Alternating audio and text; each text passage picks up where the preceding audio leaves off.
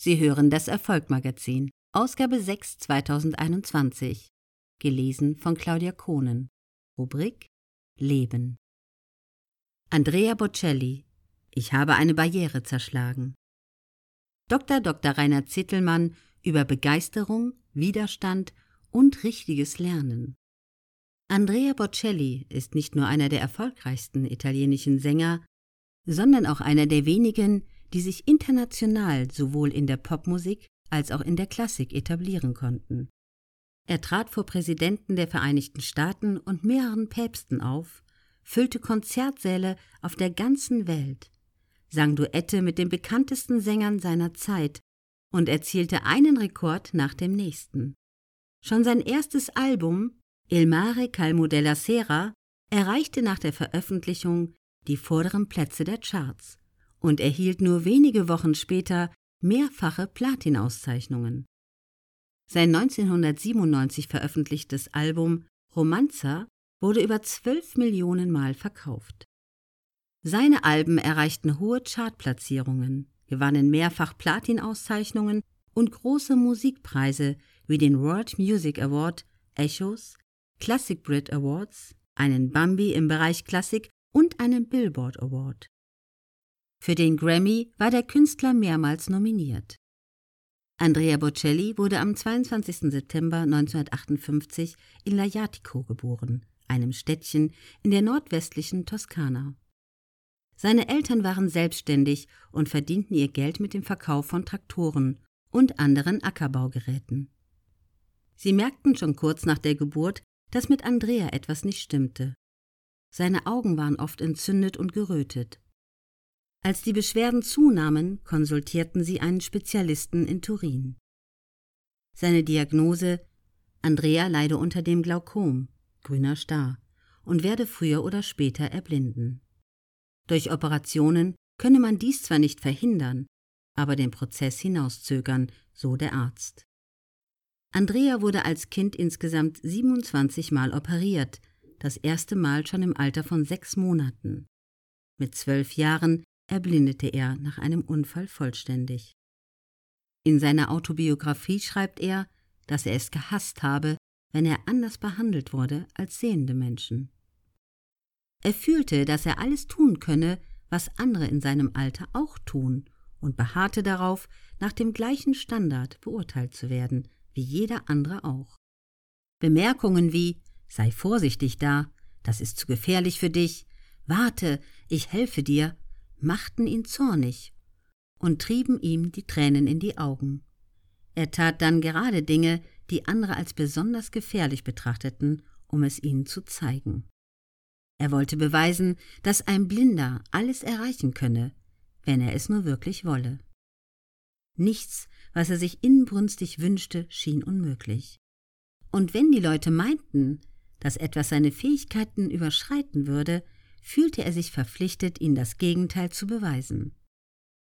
Ein Schlüsselsatz in seiner Autobiografie lautet, dass er überzeugt war, er müsse der Beste sein, um als gleich betrachtet zu werden. Schon als kleines Kind begeisterte er sich für Musik.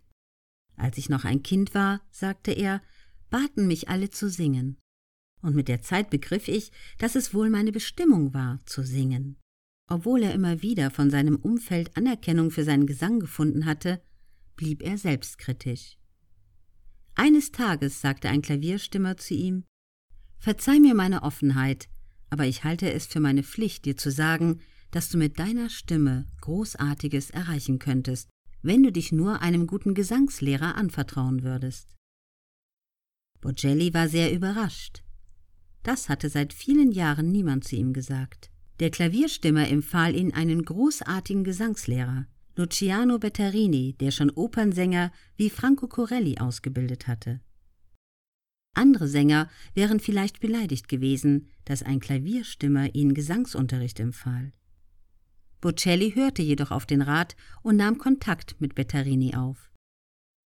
Nachdem Betterini ihn singen gehört hatte, meinte er Du hast eine goldene Stimme, mein Sohn. Aber, er fügte nach einer Pause hinzu, Doch du machst genau das Gegenteil von dem, was du beim Singen machen solltest. Durch richtiges Lernen würdest du nicht nur deine Interpretationsfähigkeiten verbessern, sondern auch deine Stimme deutlich stärken. Kurzum, du würdest in eine ganz andere Liga aufsteigen. Was ich damit offen gesagt meine, für das Ohr des Laien mag dein Gesang überraschend klingen, doch für das Ohr des Experten sind die Fehler in deiner Stimme nicht zu überhören. 1992 bekam Bocelli einen überraschenden Anruf. Der berühmte italienische Rockstar Zucchero brauchte einen Tenor für die Aufnahme eines wichtigen Demotapes, das er einspielen wollte. Er hatte sich vorgenommen, den großen Opernstar Pavarotti für ein Duett zu gewinnen. Dafür wollte er Probeaufnahmen machen und lud einige Sänger zum Probesingen ein, unter anderem Bocelli. Bocelli war der Beste beim Probesingen und spielte das Demotape zusammen mit Zucchero ein. Dann war es endlich soweit, der große Tag war gekommen. Bocelli sang das Duett mit Zucchero vor 15.000 Menschen in einer großen Fußballarena. Am Ende des Liedes schien das Publikum buchstäblich durchzudrehen. 15.000 ohrenbetäubende Stimmen schrien auf und übertönten sogar den Sound aus den riesigen Verstärkern. Und er sang nicht nur das Lied Miserere im Duett, sondern erhielt auch die Gelegenheit, andere Lieder zu singen. Bocelli, so schreibt er in seiner Autobiografie, hatte endlich seinen ersten richtigen Kampf gewonnen. Die Tour durch Italien geriet zum Triumphzug, für Zucchero, aber auch für Bocelli selbst. Er genoss den gewaltigen Applaus und die Begeisterung der Zuhörer. Er sah den Erfolg als Belohnung für seine Ausdauer und dafür, dass er trotz aller Zweifel niemals ganz seinen Optimismus verloren hatte. Doch das Wichtigste waren nicht die Ausdauer und der Optimismus, sondern entscheidend war, dass sich diese Eigenschaften mit einem ungeheuren Lerneifer verbanden. Schon wenige Tage nach dem Ende der Tour sollte der berühmte Tenor Franco Corelli für einen kleinen, auserwählten Kreis von Musikern einen Kurs geben.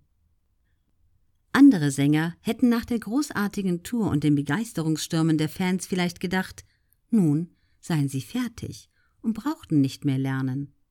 Doch Bocelli war auf nichts mehr erpicht, als sich weiter zu verbessern. Obwohl Bocelli nach seinen Auftritten mit Zucchero und einem Sieg bei dem wichtigen Sanremo-Festival rasch berühmt wurde und überall in Italien und schließlich auch in den anderen europäischen Ländern und den USA die Massen begeisterte, gab er sich damit nicht zufrieden. Er wollte nicht nur ein erfolgreicher Popsänger sein, sondern ein anerkannter Opernsänger werden. Nur wenige Wochen nach dem Wettbewerb in Sanremo stand er in einer Aufführung von Verdis Macbeth in Pisa auf der Bühne. Bocelli suchte stets neue Herausforderungen. Es erschien ihm als ein Wink des Schicksals und vor allem als eine echte Kampfansage, an die Skeptiker, die wiederholt betont hatten, es sei unmöglich, dass ein Blinder auf der Bühne steht. Das berühmte Wort von Goethe In der Idee leben heißt, das Unmögliche behandeln, als wenn es möglich wäre, war auch Bocellis Motto, wie er schreibt. Zahlreiche Opernauftritte auf der ganzen Welt folgten. 2001 sang er die Hauptrolle in der Oper L'Amico Fritz von Pietro Mascagni in Verona und die Tenorpartie in Verdis Requiem. Bocelli wurde in beiden Kategorien berühmt, sowohl in der Popmusik als auch in der Klassik. Die Universal Music Group, die die Spitzenposition im Klassikmarkt einnahm, gab bekannt, dass Bocelli im Jahr 2003 auf dem ersten Platz in der Kategorie Klassik war, noch vor Anne-Sophie Mutter und Anna Netrebko.